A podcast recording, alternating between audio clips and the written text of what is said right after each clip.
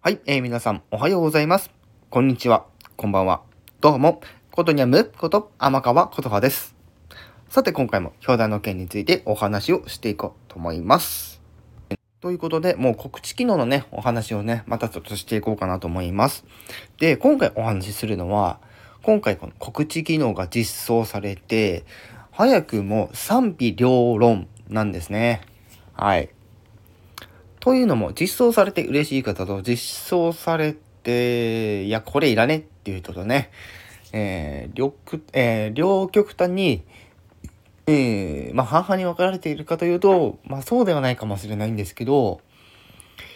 まあ、いらない人からしたらね、あの、非常に邪魔になっていると。いうことで、改めてこの告知機能、今後これをどう改善していったらいいのかっていうんですね、えちょっと、えー、情報を拾っていきながらですね、えー、やっていこうかなと思います。まず、この今回の告知機能、まず、あの、設定の方法としては、あの、また別の収録でね、お話しさせていただいてるので、あの、省略するんですけど、設定した後、えー、それを、えー、通知オンにして投稿すると、えー、まあ、フォローしえフォローしている人、全員に、えこの通知が行ってしまいます。そう。逆に、自分のチャンネルにフォロワーさんがいる。ね。それも結構な人がいると、その人たち分の告知が入ってきます。っていうので、あの、特にこのフォロワーの数が多い人ほど、あの、大変な思いをすると。大変な思いというか、うん、この告知機能を使ってなんか収録放送ライブ配信のお知らせを新規投稿で、えー、上書きしてくると、えー、その通知が来るでその数がそのフォロワーさんの数が多いほど、えー、その、えお知らせの欄が埋まってしまうっていうね、え事象に発展していくわけですよ。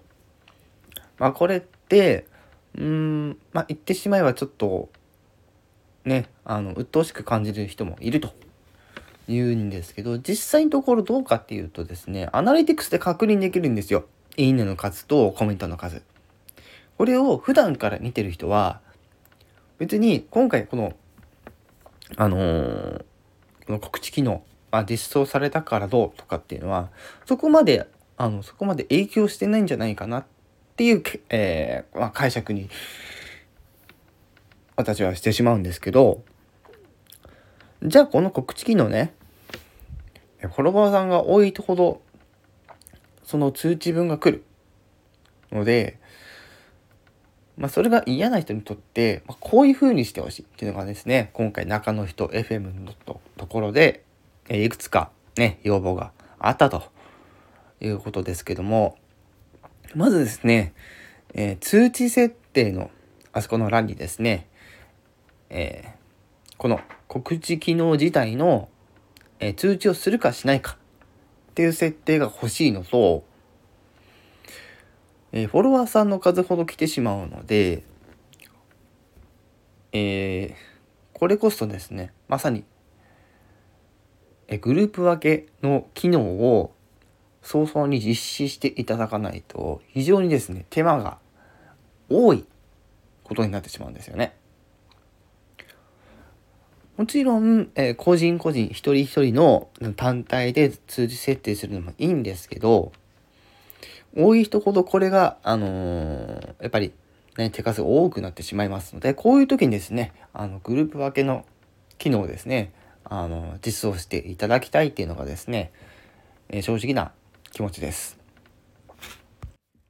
そして、この告知機能自体を使わない人に、告知機能のオンオフ、告知機能自体のオンオフをする。ね。これを、あのー、設定のところでできるんですよし。そう、通知設定以前の問題で、この告知機能がいらないっていう人に対して、あの対処すべきだと思うんですよね。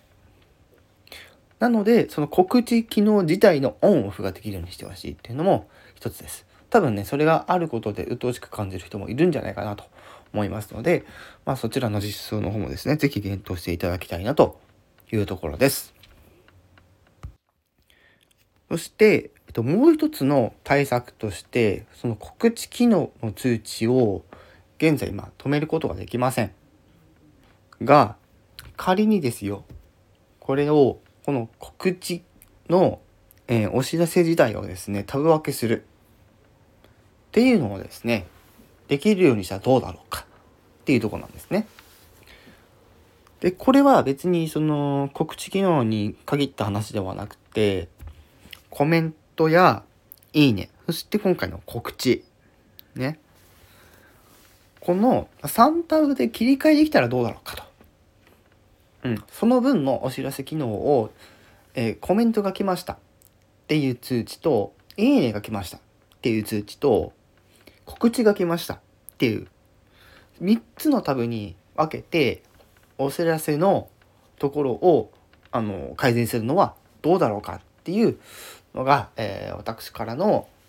今回の告知機能を使ってみた感じの、まあ、感想と、まあ、考察及び解析の解説となります。はい。まあ、およそね、だいたいもう今6分半ぐらいおしゃべりしてますけども、是非ですね、この辺り、是非、えー、上の皆様、えー、ご検討いただければなと思います。以上、えー、ことにゃむこと、天川ことでした。